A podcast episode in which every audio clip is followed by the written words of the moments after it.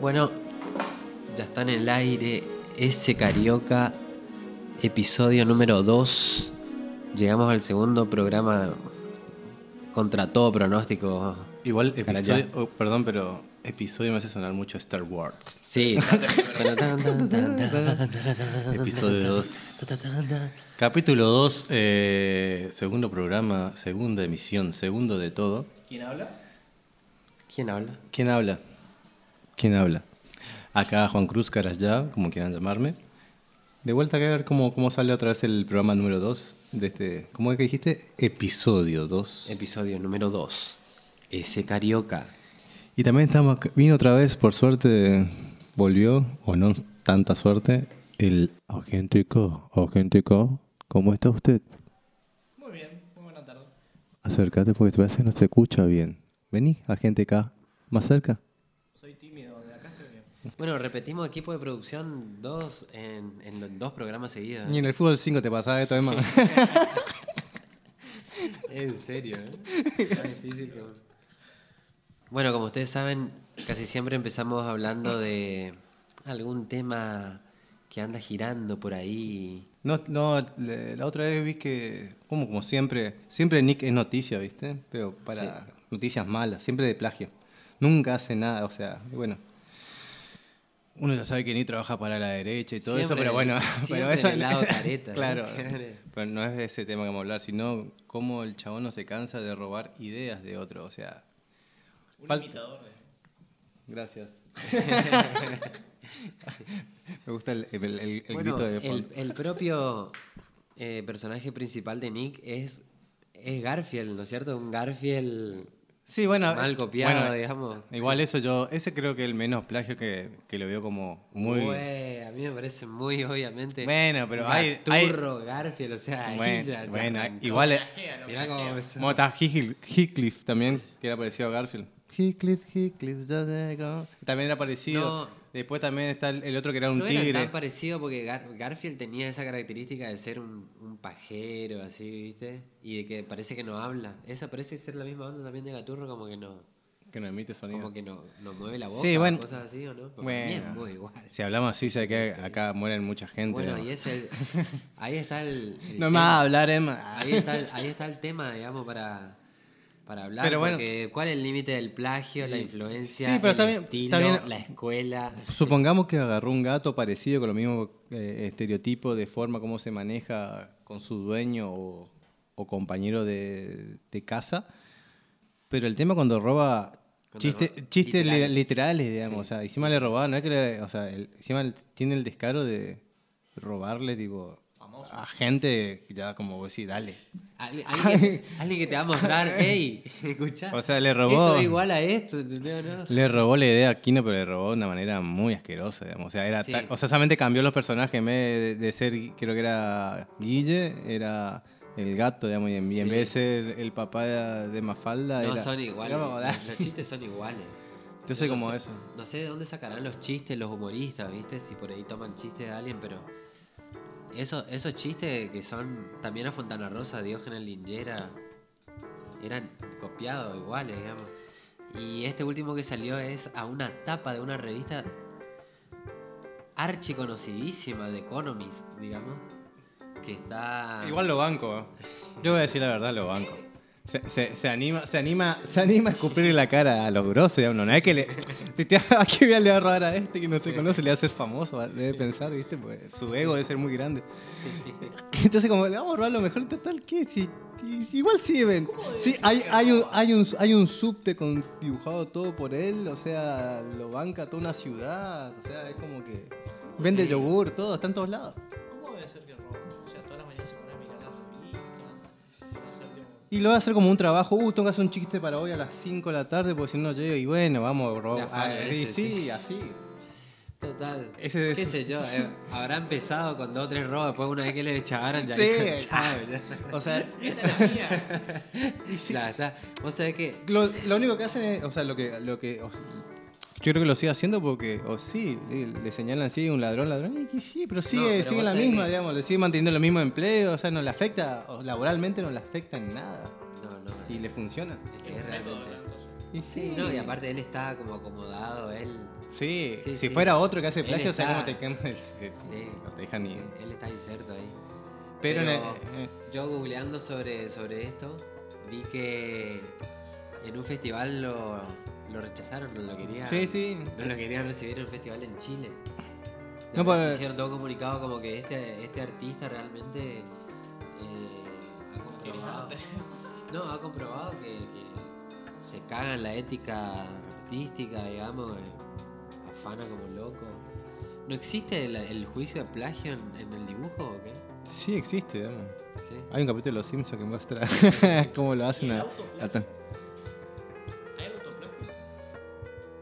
autoplagio se le suele decir a cuando vos repetís cosas tuyas, muy obviamente, pero bueno, en ese Pero, caso. sí, pero no afecta mucho porque es tu propio plagio. Está bien, sos vos, digamos, que querés capaz sentir que esa cosa que lo hiciste en ese momento conviene mejor ahora, digamos. Y sí. Y no lo veo mal, digamos, pero el tema cuando voy a robar cosas de otra persona que, que está, en, que está en el mismo laburo, que está en el mismo laburo, que está, o sea, eh, también, se- o sea, la gente que sabe- se enteraba que Nick iba a algún evento, los, todos los dibujantes, los, ninguno iba, digamos, era, si él va, no va nadie, digamos. Entonces como es, genera todo una, un malestar, o sea, ya genera todo un malestar en, la, en, el, en el mundo del dibujante, de cómo manejarse. ¿Y, ya es hay, como- ¿y conocés otros plagios de, de- de dibujantes así que se hayan hecho conocidos así? No, ah, no, no me acuerdo uno, pero sí me acuerdo, tipo, un plagio, un plagio diferente. Este me, me- me- siempre me acuerdo porque me lo contó Fer y yo siempre me... tenía muy- Fer era un, un amigo que vivió mucho tiempo conmigo en Buenos Aires y bueno, es más ñoño que yo, obviamente. Él le vendría muy bien este capítulo. Eh, si, si ustedes saben, Yassam es de, es de DC, pues está DC Comics y Marvel, tipo las superpotencias de los cómics Sí. y los superhéroes. Eh, ¿Quién es Yazam? Yazam es como un parecido a Superman, solamente que aparece el rayo, digamos. Ah, Eh, y dice Yazam, pf, se transforma en un nenito se transforma de... Y tiene... sí. Bueno, pues se llama Capitán Marvel ese chaboncito. Y era de Marvel. Entonces, DC le hizo un juicio por plagio, por copiar a un Superman. Y ganó. Entonces, DC lo usó ahora y ahora se llama... eh, y ahora es de DC, digamos. Un personaje que era de, de Marvel. Todo por plagio, por ser pareci- parecido a Superman. le afanaron un personaje, digamos. Sí, Bueno. es como... lo- Y es medio parecido, pero ¿Plagios en la música? es medio parecido, justamente a- iba, iba a comentar eso, a lo que pasó con The Verb, ¿viste? The Verb es el autor de, no sé si, si lo podemos poner un, ratito, Bitter Sweet Symphony. Es un tema archi conocidísimo que a ellos lo, los- lo sepultó a la gloria, digamos. ¿Qué tema me pediste? Bitter Sweet Symphony, The Verb. Ah, mira. Adolescencia. Este tema es un, es un himno de los 90 esto. digamos. Bueno, este tema... Para poner un cachito más, pues. Este tema, eh, el, De fondo, manager, de fondo. el manager de los Rolling Stones, Déjame lagrimear. el manager de los Rolling Stones, eh, le acusó de plagio a, a The Verb por este tema. Pero y por, el fue muy loco. y, por la ¿Quieren vest- y por la vestimenta también, porque también hasta el mismo look de Mick Jagger. Bueno, muchos tienen el mismo look. Eso también es plagio, loco. Ocupar el, el- el mismo look que Mick Jagger, loco. Qué malditos plagiadores de, de Mick. Y sí, es que ahí entramos en la discusión de qué es plagio, qué es influencia, qué es escuela, no sé. Y lo que más convenga en tu Porque hay cosas que, que claramente son robo, pero no necesariamente plagio, ¿viste? ¿Cómo sería eso? O sea, ¿es robo o es plagio? Claro, es como que le robás el estilo a alguien, pero a veces no es plagio porque no es que robaste literalmente algo. El plagio es algo muy literal, que un robo muy literal que vos estás haciendo. Vos le robaste la imagen entera, digamos. Son como los Elvis que andan por, el- por Las Vegas.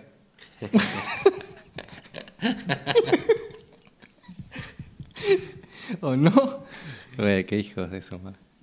Si ustedes escuchan el, el tema de los Rolling, vos decís, ¿qué, ¿qué le afanó? Claro. No, no, No se advierte. no, no se advierte. Y lo que le afana es, eh, en teoría, eh, eh, las cuerdas esas del comienzo, ¿viste? Mm, Bueno, eso en realidad se lo afana de una versión orquestal de este tema de los Rolling Stones que tiene un- una parte haciendo ese arreglo, digamos. Son unos genios. Pero, por ejemplo, en el plagio ese ni siquiera, eh, en el juicio de plagio, ni siquiera lo reconocieron al, al autor del, del arreglo de orquesta, sino que por toda una cuestión de derecho, copyright y de cómo se venden los derechos entre las empresas esas, le tocó a un viejo manager eh, de, la, de la discográfica de los Rolling eh, vio eso y dijo, como tenía los, los derechos, dijo, le va un, un plagio por copyright. Y le ganó, boludo. Le ganó. ¿Es el tema? El- esta es la versión orquestal. Te, te, te solucioné el problema, además. ¿eh? ¿Me tiraste una complicada? ¿Eh? Y hay otro Bueno, ahí. chac, ahí va cortado. Bueno, obviamente el, el, Está muy el- marcado el que, el otro, pero. el que compuso el, ar- el arreglo orquestal de, de Verb dijo, sí, yo tomé como sampleado esto, digamos, pero no me pareció que esté tomando del, del tema de los Rolling, porque esto es una versión de una orquesta. Encima que hacen un tema, bien eso, boludo. Un- ¿Cuánto tema más tiene Verbe? No, Richard, bueno, Richard Ashcroft... Pobre chavo, hace un Richard Ashcroft tema. es un- después sacó varios discos muy buenos, boludo. Emma, Emma, dale, Emma, deja de defender a tu, a tu, como a tu logia de músico. un tema, más. Decime otro tema ya que está bueno, ya el nombre, ya, ya. ¿Qué disco? ¿Qué disco lo otro plagio. Viste que sos un panqueque. Qué tibio que sos, boludo. El otro gran plagio que se conoce es el de Harrison, My Sweet Lord. Ajá. A Harrison le acusaron de plagio por afanar al tema He's So Fine, que es un tema de, de Chiffons, una, unos músicos de los 50, ¿sí? Y, y acá sí está un poco más claro, me parece, el, el plagio. Esta es Harrison, My Sweet Lord, que es como una especie de canto espirituoso, así, un mantra, ¿viste? Bien. Inclusive Harrison dice, yo me había, en realidad yo me influencié, me, me inspiré en, en unos cantos mántricos de, de la India, digamos, no, no, no me acordaba del otro tema. Fue sin querer, básicamente. Y suele pasar, yo qué sé. Sí, también puede pasar eso, la digamos. melodía, la melodía es muy linda encima. He's so fine. Eh, Ah, Bueno, y a Harrison justamente lo, lo le acusaron fue de plagio por recuerdo oculto, se llama. ¿Qué es eso? Por criptognesia. Que es cuando vos tenés un, un recuerdo tan en el inconsciente. Eso pasa, boludo. fuck. Tenés algo tan en el inconsciente que de repente se te aparece y no lo, no lo identificás como recuerdo. Güey, Y ¿Y cómo? hay muchas cosas. A ver, todas las melodías que se te puedan ocurrir, ocurrir Sí, la- yo te puedo asegurar que ya las, ya las escuchaste antes. ¿eh? Sí, eso, eso no. estás buscando en, en un banco de melodías que ya, que ya sonaron en tu cabeza. Eso no lo discuto. O sea, lo que sí me parece, ¿cómo hicieron para comprobar eso? Claro. O sea, sí. Hablemos, vos filosofaste de filosofía. Sí, pero estamos cinco horas hablando de sí, porque. Pero ¿cómo hacer? Ah, ¿Cómo mierda así? me re olvidé que Jijiji era tuyo. ¿Cómo comprobás? ¿Comprobás eso? que pasó eso?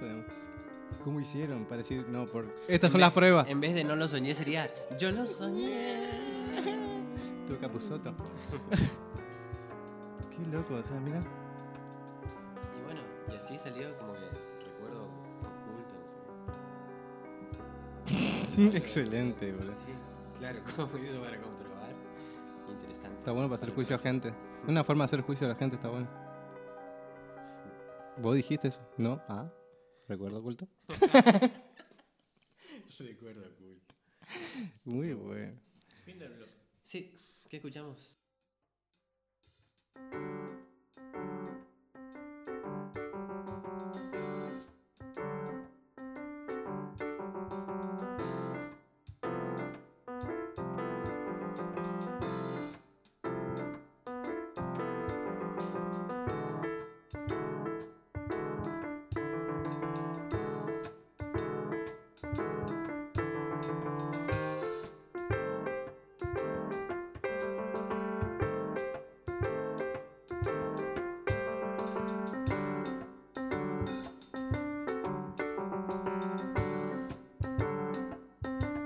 Vamos a hablar un poco de música chino. Y sí. Yo no soy muy bueno en estos temas. Vos sos el especialista. No, no, no. ¿Vos tenés co- escuchamos música acá. Pero vos tenés el programa de radio, ¿cómo se llama? ¿El submarino? Sí. El submarino sigue. ¿eh? Vamos a hablar un poco del rock under de los 60s. ¿Sí? ¿Qué sería Under?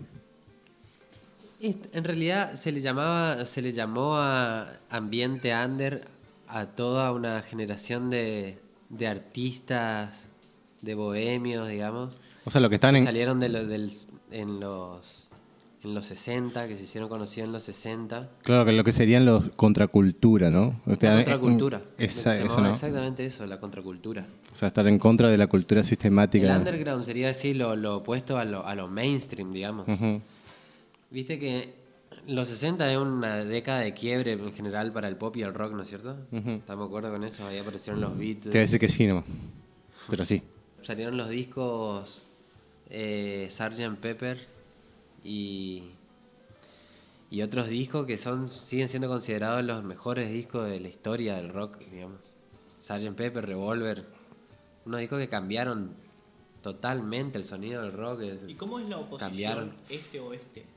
Y bueno, eso es lo que iba a decir que mal que mal los Beatles por Mal más que, hayan Me gusta ese no, los Beatles, mal que mal que hayan, obviamente hayan revolucionado todo, de alguna forma también es como que moldearon el nuevo mainstream, ¿viste? La cultura hippie, que en ese momento se podía decir que era una recontra, recontra cultura, más que contracultura, una recontra cultura, eh, se terminó como, haciendo el, como el mainstream de esa época, de alguna manera, ¿entendés?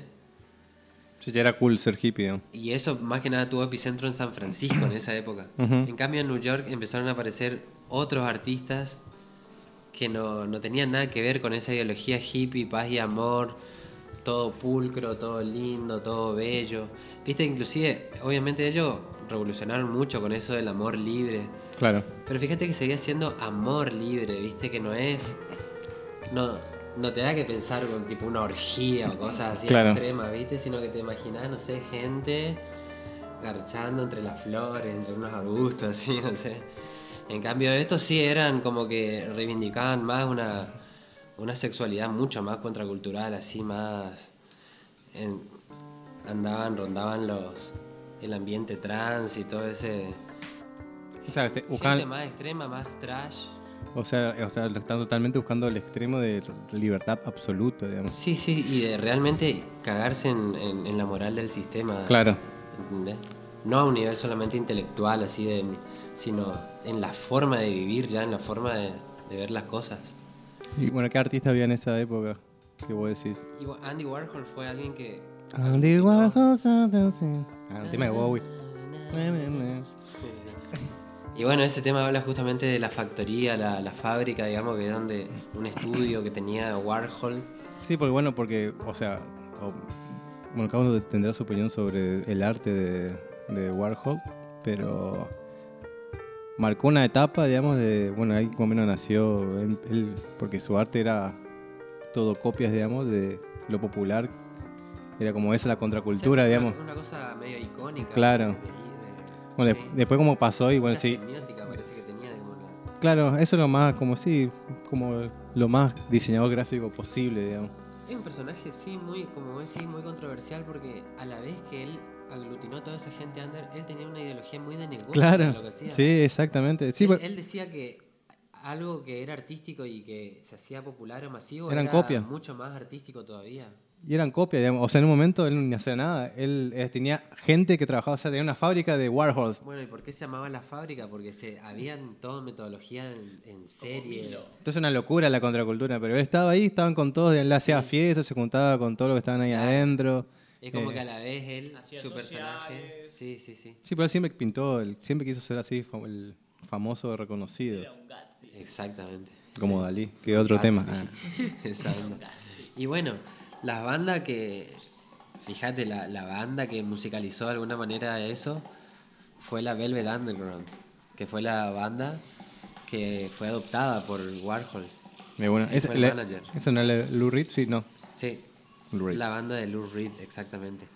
Que fíjate, eh, yo leyendo sobre la vida de Lou Reed, Lou Reed fue eh, fue atendido psiquiátricamente, o sea, lo, eh, lo trataron psiquiátricamente por tendencias homosexuales, porque en esa época, en esa época todavía estaba la moral cristiana muy a pleno, digamos. ¿Cómo sería tendencia? ¿Cómo tener? ¿Y qué, qué sería tendencia? ¿Le gustaban? Pero ¿cómo sabe que pibes, tiene tendencia? Pero ¿cómo? Eh, mira si tiene tendencia. Hacia él. ¿Cómo hace? No, y porque habrá sido re gay y decía que tenía tendencia homosexual, ¿entendés? ¿Qué sé yo? No sé. Porque era la, la la- muñeca. Como, como los Simpsons que, que Homero ve si, si es gay o no, Bart si agarra el, el de, el de chocolate o el rosado. Exactamente, o sea, Esa imagínate. tendencia.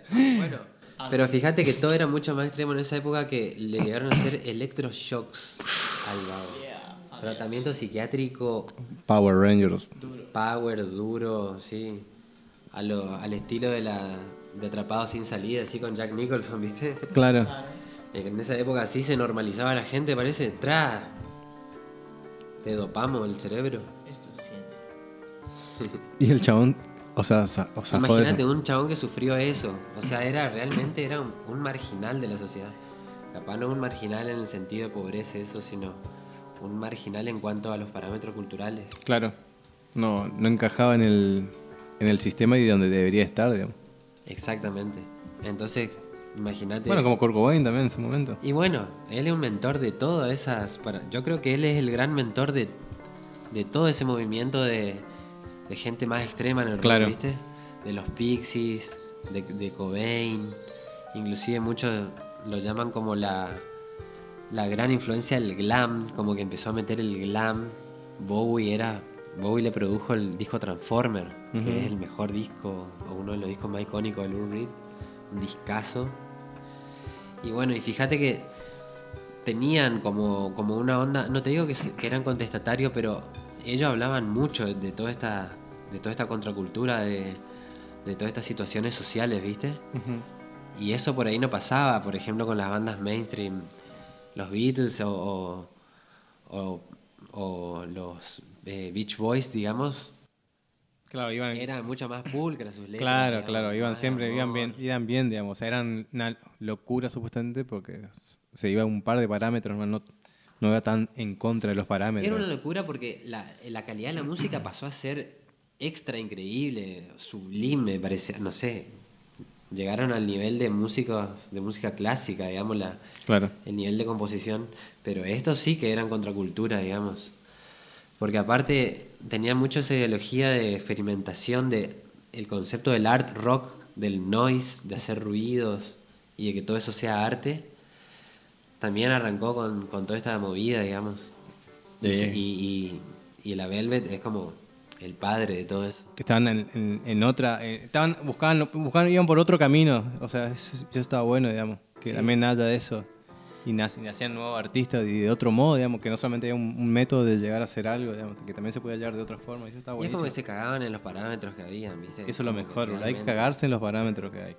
Y sí, Para buscar algo nuevo y para salir un poco también de un poco la rutina, digamos. y sí. Pero, o sea, cagarse en el buen sentido, no lastimen a nadie, manga de soretes. Y bueno, y por ejemplo, a, a Lou Reed es, es muy notoria la influencia de Dylan, ¿viste? La forma de cantar y, y también esa, esa cosa de las letras ultra poéticas, así de, de que te, no sé, te hacía un texto de, de tres carillas, digamos. Mucha poesía, mucho arte. Y está muy presente también Bob Dylan. Y bueno, y otro que se instaló en los 60 en, en Nueva York fue Frank Zappa. Alto, alto músico. Imagínate si no es contracultura ese, o sea. Sí, sí, pero ahora hay, hay contracultura ahora, en este tiempo, en el, en el ahora. ¿Cuál sería la contracultura de ahora, digamos? Y no sé cuál sería la contracultura. Yo creo que hay una pluralidad de culturas. Claro, sí, sí. Pero una contracultura. Claro, o sea, e- eso, eso capaz es lo que dejó de pasar, que ya dejó de ser tan binario como cultura y contracultura, porque empezaste a ver con, con mucha más, con una lupa mucho más fina lo, lo que hay. Hay una diversidad cultural. Entonces, no- o sea, vos decís que no va a haber un- o sea, no, es muy difícil que aparezca una contracultura, digamos, ahora. Un underground posta, digamos. Y es, sí, qué sé yo, parece como el underground parece mucho más grande ahora, mucho más diverso, no sé. Puede Pero, haber de todo. pero termina siendo más popular, o sea, termina siendo una cultura normal y no una contracultura. Termina siendo lo que va a ser la cultura que está bien, digamos. Sí, siguen, siguen habiendo cosas contraculturales, qué sé yo, capaz algún hip hopero que, que tire toda la, toda la ficha, ¿viste? Bueno, el pibe este que hace rap, eh, Woz, Esa es la contracultura, decís vos. y eso tiene, tiene como bueno. cierta, cierta característica medio contracultural. Pero qué sé yo, hoy, hoy todo se hace muy rápidamente, se aliena, se, se, se alinea al capitalismo. Claro, por eso. En esa época eso recién estaban haciendo, imagínate, la Velvet ni siquiera se hizo muy conocido en esa época. No se Claro, pegó más tan adelante. conocido. Pero se hizo conocido también. Y se generó toda una cultura de Sí, la obvio. ¿viste? ¿Qué Sí, es como todo muy loco, es como... Pero sí, pero se entiende, no es para irlo más allá de la rama, pero se entiende lo que es eh, contracultura y bueno, y está bueno también, eh, no siempre... Que no es solamente una opción para seguir para llegar a hacer arte o hacer de, de experimentar, digamos que es... Hay que meterlo nomás y lo que pinte. No hay una forma ni modo, hay que hacerlo. Sí. Esto- eso es lo que para mí es lo que te da la contracultura más que nada. Y bueno, y acá en la Argentina, por ejemplo, en los 60 no hubo, pareciera ser un algo similar a la Velvet. Pareciera ser que no hubo una, tanto una contracultura, parece como que los grupos acá estuvieron más, mucho más alineados al hipismo y a toda esa. Claro. No hubo nadie tan muy, muy extremo en los 60, en los 70. Pero por ahí, qué sé yo, vi algunas letras de Morris que, que sí, ya decían cosas re locas, pero cosas contraculturales para la época. Un papo. Un papo que apareció después, Mm. ponele, pero al que más cerca lo vi yo por ahí. Bueno, el, el que más trajo esa banda acá en realidad fue Luca Proda en consumo. Claro, él era el... Él, él fue el, el que más capaz hizo referencia así a, la- a, a, a Lou Reed y justamente era tenía bastante esa banda de contracultural. Sí, tenía. Luca. Y Sumo tuvo mucho de eso. Podría ser un poco Charlie en algún que otro momento también. Sí, hay como un poquito. Sí, también puede ser también eh, Miguel, Miguel Abuelo. Miguel Abuelo. Más de esta época que el que más me parece es el Piti por ahí. El, El contracultura. así. No, y ese personaje así de Lou Reed medio, medio marginal, así que, de que te habla de, de cosas marginales. Las letras de Lou Reed, viste, Take a walk on the wild side, eh, pegate una vuelta por el lado, el lado salvaje, digamos. Habla justamente mucho de esa, de esa sociedad marginal, viste, de, de esos personajes marginales, Claro. trans y todas esas cosas. Y por ahí el Piti hacía más referencia a esa, esa Claro. vivencia de Sí, barrio. hablar de cosas que a veces no, no, que no, no, no se escuchan ni los usan, digamos, y se mantiene oscuro, digamos.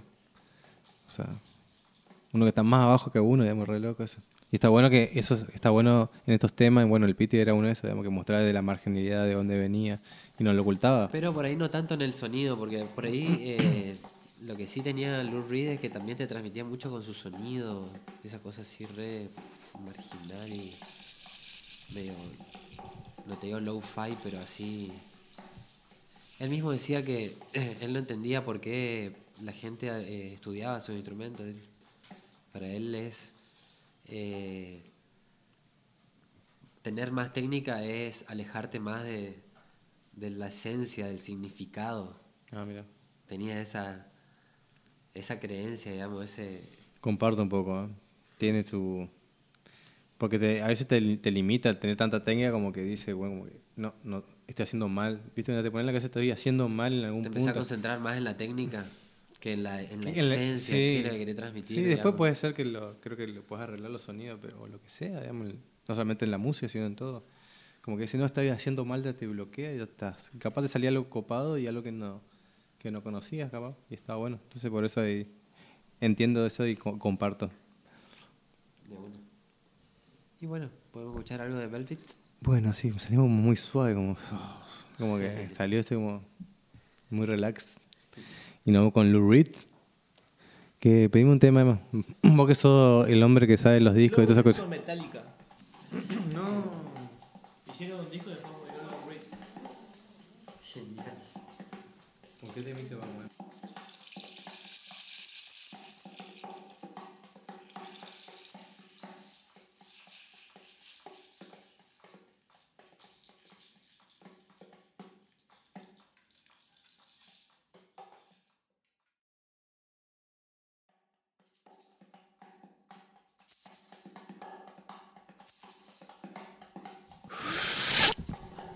tercer bloque de ese carioca. Última vuelta. ¿No? Última vuelta. Última ronda del día. Queda una vueltita nomás.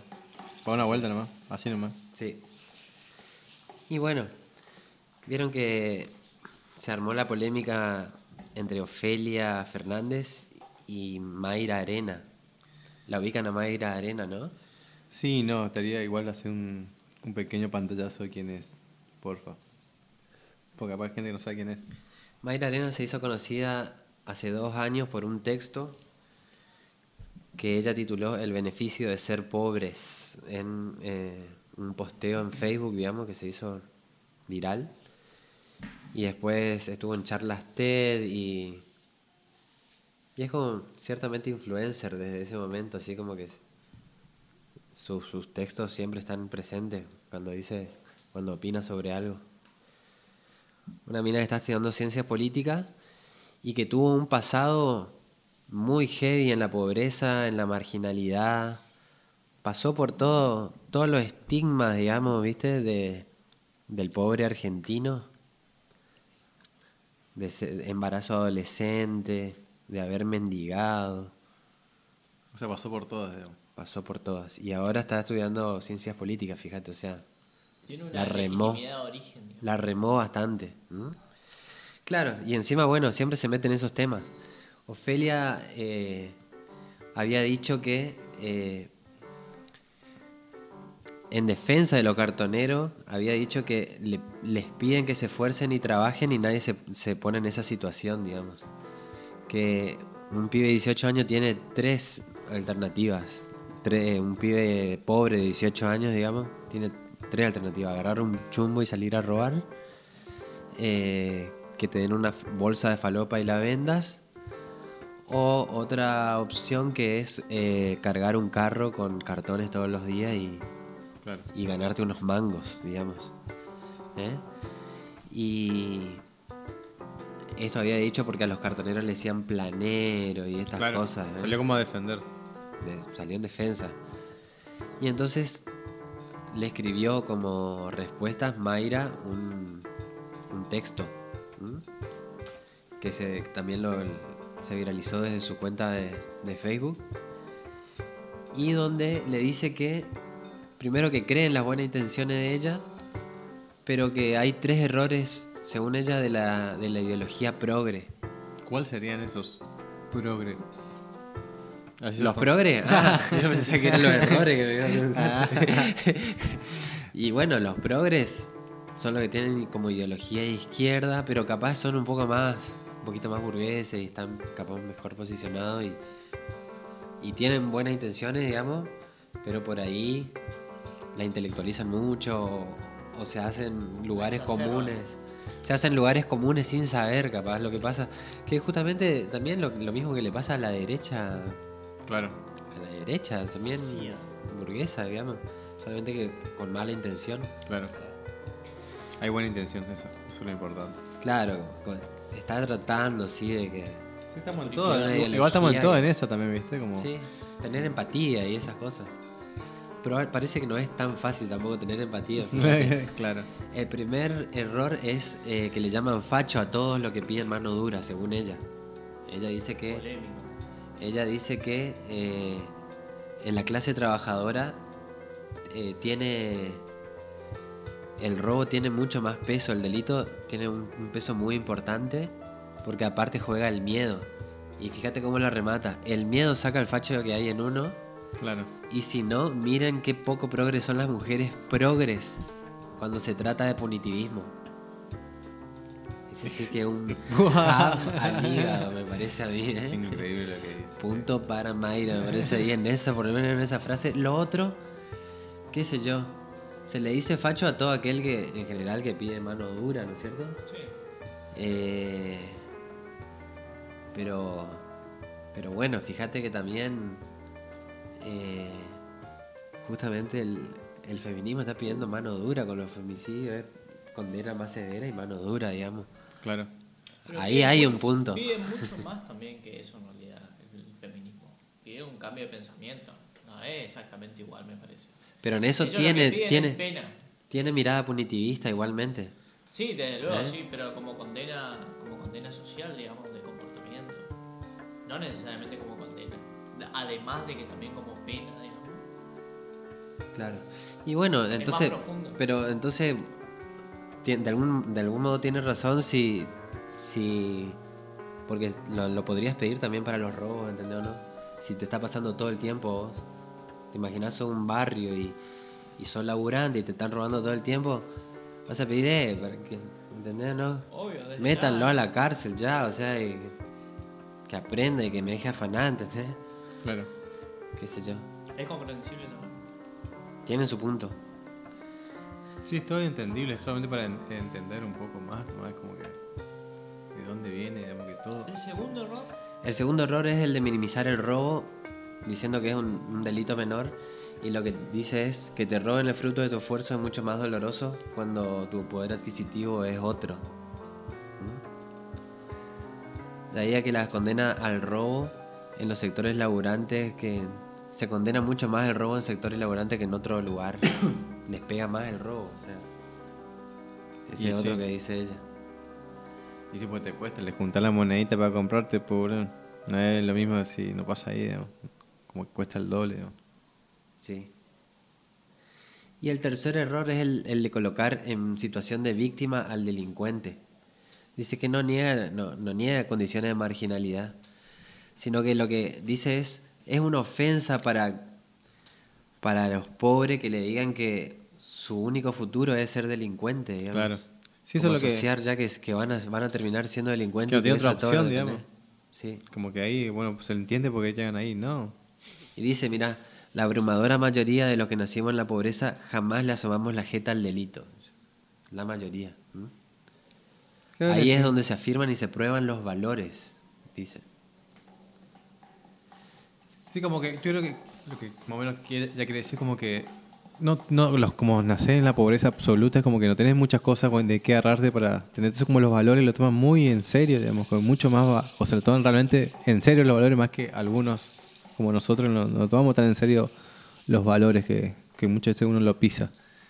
Pero ellos sí, digamos, o sea, por eso no, son menos los que van a delinquir, digamos, piensan delinquir, digamos.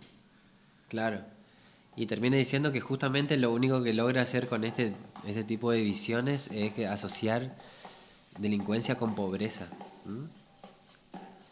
Y que si se pretende tener un discurso romántico y compasivo, lo único que logran es que los laburantes no se identifiquen con ellos.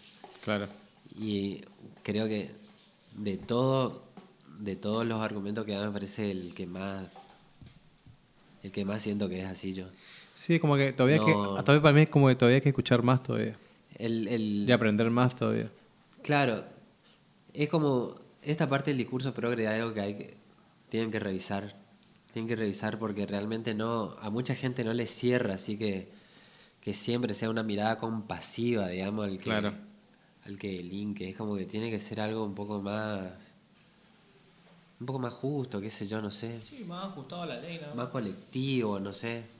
Sí, o que sea justo para todos, digamos, no que para uno o para otro, digamos. Y se ven todo, pero bueno, es un, un modo que, te, que nos enseñaron a hacerlo, digamos, y sigue pasando. Pero igual ella no lo, no lo dice en contra de, eh, de Ofelia. Sí, sí, lo dice como criticando los lugares comunes del progresismo. Claro, cual- todos, digamos, una mirada que nos miremos todos y, y de dónde vienen las ideas y cómo, cómo realmente ser progresista, digamos, que va más allá de eso, digamos, o sea, no quedarse siempre con las mismas ideas, tipo buscar más, digamos. Eso es, más que nada. Claro. Y escuchar, que es lo que más nos cuesta a todos. Y sí. Bueno, es una cuestión de quién gana, digamos. Quién, No. quién gana, quién pierde. De Igual acá, claramente, eh, Mayra wins. Acá vos querés poner victoria. Vos querés, Victoria. Vos, vos querés celebrar un gol. sí, nada, sí. Estuvo bien lo que pero está bueno también. Está bueno que se debata y eso quiere decir que el debate es más profundo todavía, o sea, que estamos más todavía. Pasamos algunas ya eliminamos un par de cosas que veníamos discutiendo que decíamos, dale, no podemos estar acá todavía discutiendo esto y estamos como ya ya estamos dentro ya criticando el mismo, o sea, el como qué tipo de progresismo queremos, Estamos digamos. afinando, claro, es afinando la como eso, eso es buenísimo, digamos. Está bien. Eso es lo que uno. Es como. Eso, como alimentarse más y, y avanzar e intentarse un poquito mejor en la sociedad. Agente K, ¿alguno de, de estos argumentos te parecieron flojos? ¿Cuál te pareció más flojo? Y muy el agente K ya sabemos para dónde patea, ¿no? No, el que más flojo me pareció es el primero, el que hace referencia. Ah, Sí, primero. mirá, güey. El que dice Perdón, llamarle eh. facho al que no piensa igual que ellos Claro, y que exactamente, muy. al que muy- al que pide mano dura como que plural eso, en Le intentamos poner la mejor onda, te juro, te juro. Intentamos vertical, pero no, ch, esto es lo mejor que sale, weón. Esto, no, no, no, tal cual. O sea, no, es mucho más amplio que eso, me parece. Eh, nada más, pero. eh, son muy válidas las críticas. Sí, más que nada lo critica Y que no. que- eh, Perdón, sí. perdón, no solo que es es deconstructiva. Es, deconstru- eh, es constructiva por ser deconstructiva, digamos. Claro. Y entonces eh, también me parece que muestra alguna necesidad de como de ir puliendo el discurso también en, en parte de la izquierda, ¿no? Claro. Una izquierda tam- también que comprenda otros márgenes de la sociedad un poco más de centro, un poco más que construye una idea sobre la base de justicia, sobre la base de la valorización del, del capital muchas veces, que la propiedad es eso también, es el capital y es poder reconocer eso y que también es una parte valiosa dentro de nuestra sociedad. Y también alcanzar a esos márgenes con progresismo, digamos. ¡Viva Perón! ¡Viva! ¡Eh! Te lo digo. La discusión Poneme la marcha peronista. Tan, La- tararacan, la tan, racatacan, tan. Por lo menos el bombo. Salió este te comió el que está en el balcón este, ¿qué le pasó? Tranquilo, tranquilo. Entendimos, entendimos, entendimos. Hermosa, hermosa, hermosas palabras de la gente acá. Pero sí, eso. Ah, Suena un tema. Bueno, El indio. se terminó así el segundo episodio de, de ese carioquín. el indio- no me gusta el indio solar. Poné el indio, no diga eso, va a recibir un, un golpe. Espero que les haya gustado. Eh, le dimos te le dimos lo mejor de uno. Eh, yo sé que mi mamá no estaría orgulloso de esto. Pero bueno, lo mejor, bueno, intentamos de, bueno, de tirar más charla y esto, y bueno, se, saca un poco de, discutir un poco de todo, que siempre hay que no quedarse con nada y discutir todo. Y, y discutir con uno mismo también, aunque seas bastante hincha pelota. Y eso nada más para mejorar un poco todo. Eh, bueno, vamos a terminar con una musiquita. Eh, no, vamos a, hacer, vamos a dejar un- una improvisación seguramente.